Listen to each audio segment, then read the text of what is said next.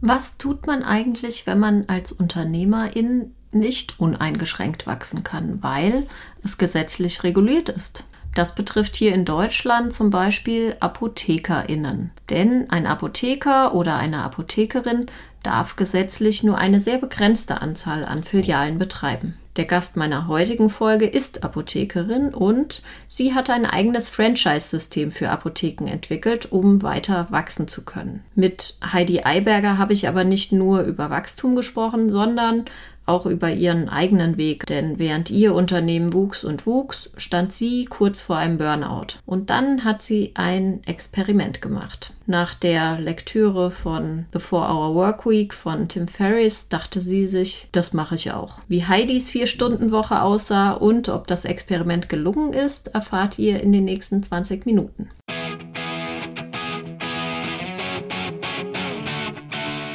Du willst besser, digitaler und inspirierter arbeiten als andere? BetterMe hilft dir, deinen Fokus zu finden und dein Business smart zu entwickeln. Pioniere der New Work, charismatische Unternehmer und Führungskräfte verraten bei uns ihre Erfolgsgeheimnisse. Heidi, schön, dass wir uns heute treffen, virtuell zumindest. Erzähl unseren Hörern kurz, was du tust. Ja, im Moment betreibe ich mit meinem Mann ein Franchise-System für Apotheken. Ich habe letztes Jahr, Anfang letzten Jahres, also vor Corona, meine vier Apotheken verkauft, um mich jetzt äh, komplett aus dem normalen operativen Apothekengeschäft herauszuziehen und mich um das Wachstum unseres Franchises zu kümmern. Wie kommt man denn dazu, ein Franchise-System für Apotheken zu entwickeln? Äh, ich habe 1993 äh, meine erste Apotheke gegründet in einem, ich würde sagen, 2B-Standort und musste damals viel Marketing betreiben, um überhaupt auf mich aufmerksam zu machen. Und bin dann sehr, sehr schnell gewachsen und wollte eigentlich nachdem das Wachstum relativ begrenzt war, in einem Ort mit 20.000 Einwohnern, wollte ich eigentlich eine weitere Apotheke aufmachen. Das ist aber gesetzlich nicht erlaubt gewesen. Bis 2004 war es nur erlaubt, pro Apotheker eine Apotheke zu besitzen. Und ähm, ja, das kannst du dir vorstellen als Unternehmer oder Unternehmerin, wenn du wachsen willst und du darfst nicht. Also das ist relativ frustrierend.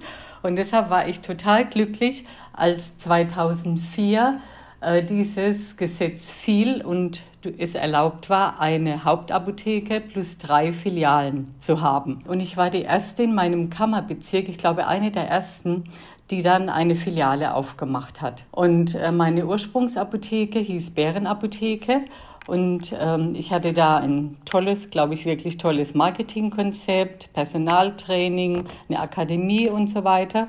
Und äh, ich wollte dieses Konzept genau auf diese neue Apotheke übertragen und habe die dann am ersten Tag umfirmiert. Und die hatte ursprünglich drei Mitarbeiter und hatte innerhalb von zwei Jahren dann 20. Die Apotheke ist eben auch sehr schnell gewachsen. Und äh, nachdem es gut geklappt hat, habe ich jedes Jahr noch eine weitere dazu eröffnet. Also zwei Übernahmen, zwei Neugründungen und hatte dann praktisch 2007 meine vier wieder voll. Das hieß, ich durfte wieder nicht weiter wachsen. Und da hat mich ein junger Apotheker aus Düsseldorf angerufen und erzählt, er hätte von meinem Konzept gehört, ob er da nicht mitmachen könne. Und, und da haben wir gedacht, Mensch, ja klar, es hat ja immer geklappt. Warum nicht ein fünftes Mal? Und äh, das hat dort auch so gut geklappt, dass der junge Kollege drei Jahre später auch eine Filiale wieder gemacht hat. Und so bin ich praktisch ab 2007 habe ich jedes Jahr zwei neue Franchise-Partner bekommen. Und dann 2009 habe ich so langsam gemerkt, dass ich an die Grenzen komme. Also nicht die Grenzen des Wachstums der Apotheken, sondern meine eigenen Grenzen. Wie viele Apotheken hattest du zu dem Zeitpunkt? Sechs Franchise-Apotheken und vier eigene. Und ähm, ich habe irgendwie gemerkt, entweder muss ich noch einen Geschäftsführer einstellen, weil es wird einfach zu viel. Und man würde heute sagen, das war so ein Anfang von Burnout. Also wirklich, ich war extrem gestresst. Und dann habe ich gedacht, es muss jetzt irgendwas passieren. Und per Zufall ist mir das Buch von Timothy Ferris da in die Hände gefallen, The Four Hour Work Week. Und dann hast du dein eigenes Tim Ferriss-Experiment gestartet. Wie ging das los? Also ich habe zu meinem Mann gesagt, ich brauche jetzt erstmal Auszeit. Ich möchte mich mal ein halbes Jahr aus der Apotheke rausziehen. Habe ich gedacht, Mensch, du musst eigentlich weit weg, weil zu Hause abschalten geht nicht. Da bin ich immer in meinem Büro und ist Apotheke immer präsent und habe äh, eine Wohnung gesucht, habe eine gefunden direkt am Meer, weil mich das Meer so inspiriert. Habe mich dann wirklich zwei Tage später in den Flieger gesetzt, bin nach Mallorca geflogen, habe die Wohnung gesehen, habe gedacht, das ist genau das, was ich will und habe Vertrag unterschrieben für ein Jahr. Dann habe ich überlegt, Mensch, ähm, ich hatte ja vier Filialleiter. Wie sage ich denen das? Und ich hatte ähm, schon ein paar Jahre einen Coach und äh, dem habe ich das erzählt und habe ich gesagt, wie machen wir das? Wie, wie sage ich es meinem Kind sozusagen? Und dann sagt er, wir machen ein Projekt eigenständige Führung. Diese vier Filialleiter dürfen die Apotheke ein halbes Jahr führen wie die eigene. Die bekommen ein Budget, über das sie selber verfügen können, ohne mich fragen zu müssen. Ich bekomme keine E-Mails, auch nicht in CC. Äh, dann haben die Mitarbeiter Ergebnisverantwortung bekommen, habe denen die Stellschrauben erklärt, Personalkosten, Werbekosten, Umsatz, Rohertrag, was ist das alles? Ja, und welches Ziel verfolgen sie in diesem halben Jahr? Das Ergebnis erzähle ich gleich. Also ich sitze auf Mallorca und ich bin richtig in ein Loch gefallen. Ich hatte keine Hobbys und ähm, das ganze war, das ganze Projekt war auch eine Art Selbsterfahrung. Wer oder was hat dir denn dabei äh, geholfen, äh, als du in dieses Loch gefallen bist?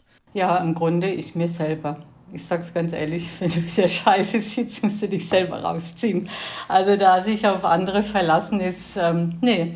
Ich habe einfach selber mich hingesetzt und überlegt, wie nutze ich die Zeit sinnvoll. Habe dann weitere Bücher gelesen. Damals gab es noch keine Podcasts und bin dann auch auf Tony Robbins und äh, Chris Howard gestoßen und habe von dort aus praktisch einen Kurs dann gebucht in London, äh, wo ich dann an so einem großen, großen Seminar teilgenommen habe. Aus diesem Seminar ist auch wieder ganz, ganz viel entstanden. Du bist nach Mallorca, hast dir eine Auszeit genommen und deine Filialen liefen erstmal ohne dich.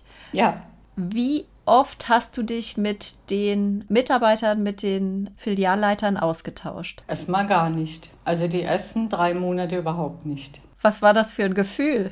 Ja, das war ein Gefühl der Leere. Ich habe, äh, das war mein Leben, das war mein Lebenswerk sozusagen. Und ja, ich habe dann halt auch überlegt, warum definiere ich mich so sehr über den Beruf? Und ähm, das ist ja nicht alles an mir.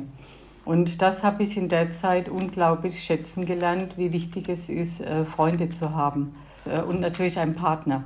Das waren so die wesentlichen und Familie natürlich, meine, meine Eltern, meine Geschwister. Das hat einem irgendwie, ist das so, wie heißt es, man braucht Wurzeln und Flügel. Und wenn man diese Wurzeln spürt und hat, dann ist es ein großes Geschenk als du dann langsam wieder eingestiegen bist und den Kontakt aufgenommen hast zu deinen Apotheken. Äh, wie lief es dann und was war denn das Ergebnis deiner Auszeit ökonomisch? Genau, ich, ich muss dazu sagen, ich konnte diese Auszeit wirklich nur machen, weil ich Top-Leute habe. Ich habe super Filialleiter, denen ich das auch total zugetraut habe, sonst hätte ich das bestimmt nicht gemacht. Die wurden natürlich auch durch mich äh, befähigt. Die haben schon jahrelang vorher immer Coachings bekommen. Ich habe äh, Trainings in meiner Akademie, Führungskräftetraining, Verkaufstrainings. Also ich habe sehr, sehr viel in Mitarbeiterentwicklung investiert, nicht nur in die Führungskräfte, auch in die Handverkaufskräfte oder in die pharmazeutisch-kaufmännische Angestellte, heißt es bei uns. Äh, also die Menschen in der Buchhaltung, im, im Lager. Wir haben, wir haben dann auch gesagt, dass, äh, wie gesagt, die vier Führungskräftesitzungen mit Coach in der Zeit stattfinden müssen, dass ähm, es wöchentlich Skype-Konferenzen äh, zwischen diesen Führungskräften gab. Die haben sich jede Woche praktisch getroffen und ausgetauscht, wo gibt es Probleme, wie können wir uns gegenseitig helfen, können wir uns Mitarbeiter ausleihen, wenn mal einer krank war. Und ähm, nach drei Monaten habe ich mich mit ihnen, jetzt weiß ich gar nicht, ob ich per Skype, ich glaube wieder per Skype äh, getroffen und ich habe gemerkt, dass die super drauf sind und ganz stolz auf sich. Und ob du es glaubst oder nicht, am Ende nach diesem halben Jahr, das war das beste Betriebsergebnis aller Zeiten, was ich in der Zeit hatte. Und das ist unglaublich, weil die Mitarbeiter, die haben alles gegeben. Die waren, also jeder in seiner Apotheke hat wirklich das Beste gegeben. Und ich habe hab natürlich das weiterlaufen lassen. Reicht es denn dann tatsächlich, vier Stunden als Unternehmer zu investieren? Das heißt, klappt das System von Tim Ferriss? Also es klappt insofern heutzutage sowieso durch Corona, dass die Kommunikation im Grunde über, über Teams, über Skype, über Zoom äh, sehr gut klappt. Aber du kannst es natürlich nicht vergleichen, wie wenn du vor Ort bist. Also bei mir war das so, dass die Filialleiter vor Ort waren. Natürlich, in der Apotheke ist ja auch das Gesetz so, dass immer ein Apotheker anwesend sein muss. Äh, aber ich selber bin kaum noch vor Ort gewesen. Du musst das lernen, am Unternehmen, nicht im Unternehmen, im operativen Geschäft zu sein. Und ich weiß noch, als ich meine erste Filiale eröffnet habe. Da war ich vorher schon so ungefähr ein halbes Jahr nicht mehr vorne aktiv im Handverkauf. Als ich dann vorne war, weil der Laden rappelvoll war und ich gedacht habe, ich müsste da jetzt mithelfen, da konnte ich noch nicht mehr, mehr das neue System bedienen.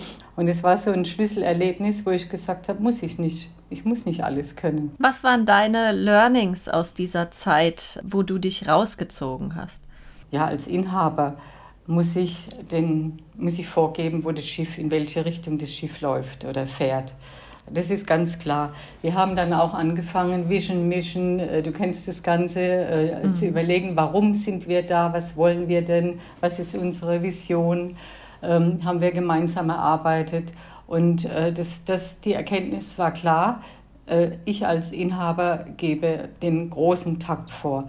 Aber was ich für eine Erkenntnis hatte, ist, dass die, dass jedes einzelne Rädchen, wenn es gut funktioniert im System, dass jedes einzelne Rädchen extrem wichtig ist, damit das ganze System läuft.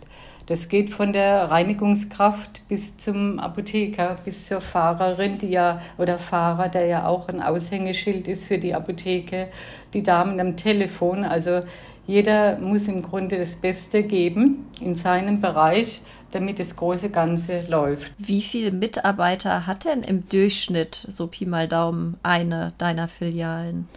So 20. Was bedeutet denn für dich Leadership heutzutage? Ja, genau das, also dass du nicht autoritär äh, vorgibst, so und so und so wird es gemacht, sondern das habe ich natürlich durch meine Auszeit gelernt.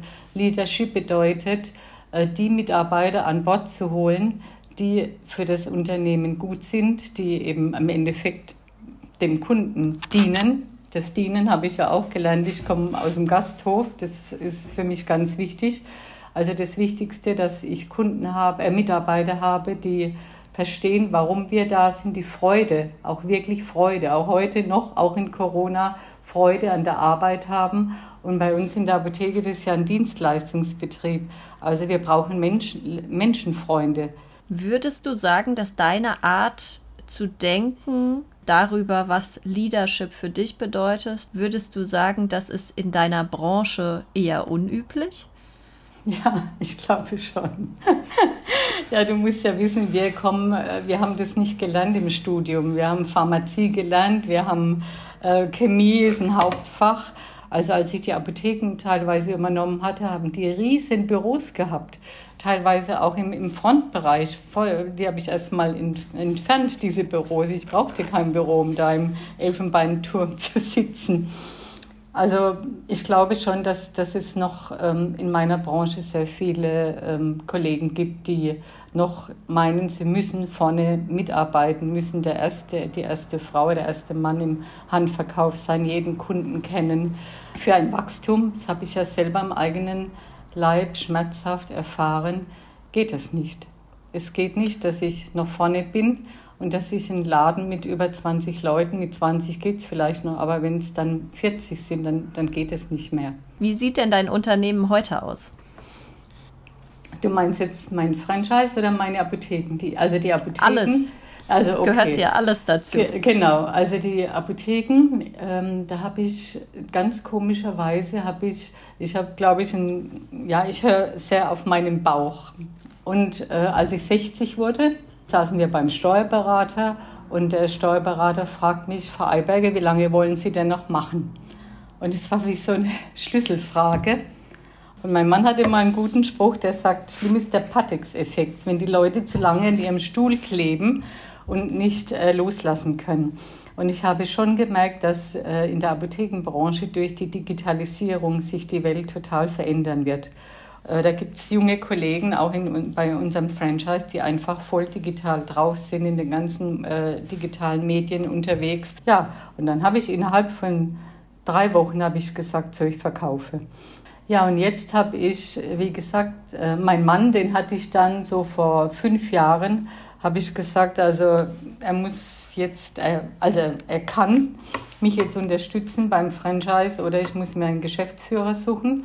Und er hat dann äh, seinen, seinen Job äh, gekündigt, ist, macht es mit mir zusammen und wir ergänzen uns ganz, ganz toll. Wir haben ganz getrennte Gebiete. Er macht den Einkauf ich mache äh, die Akademie und, und Betreuung der, ähm, der Franchise-Partner. Und das Schöne ist, dass, ähm, dass ich auch so tolle Partner habe, wo ich mich dann immer freue, wenn ich die sehe, wenn ich ähm, hinkomme, wenn ich die online mal sehe und die im Grunde auch unser Konzept eins zu eins leben.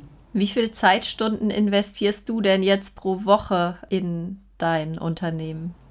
Also in, in Zoom-Calls würde ich mal sagen, ein Tag.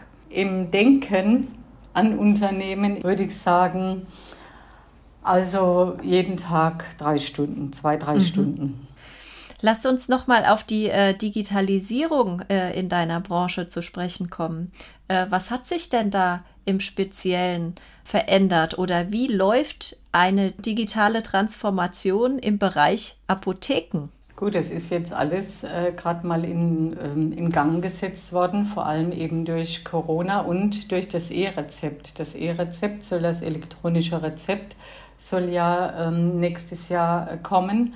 Und äh, da müssen natürlich erstmal die technischen Voraussetzungen geschaffen werden, dann müssen die Mitarbeiter ins Boot geholt werden, dann eben durch äh, Corona die ähm, Online-Shops. Wir haben auch Shops in den, im Franchise, dass die eben ähm, einen ganz hohen Wert bekommen haben, weil die Leute Angst hatten, in die Apotheken zu gehen und dort einzukaufen.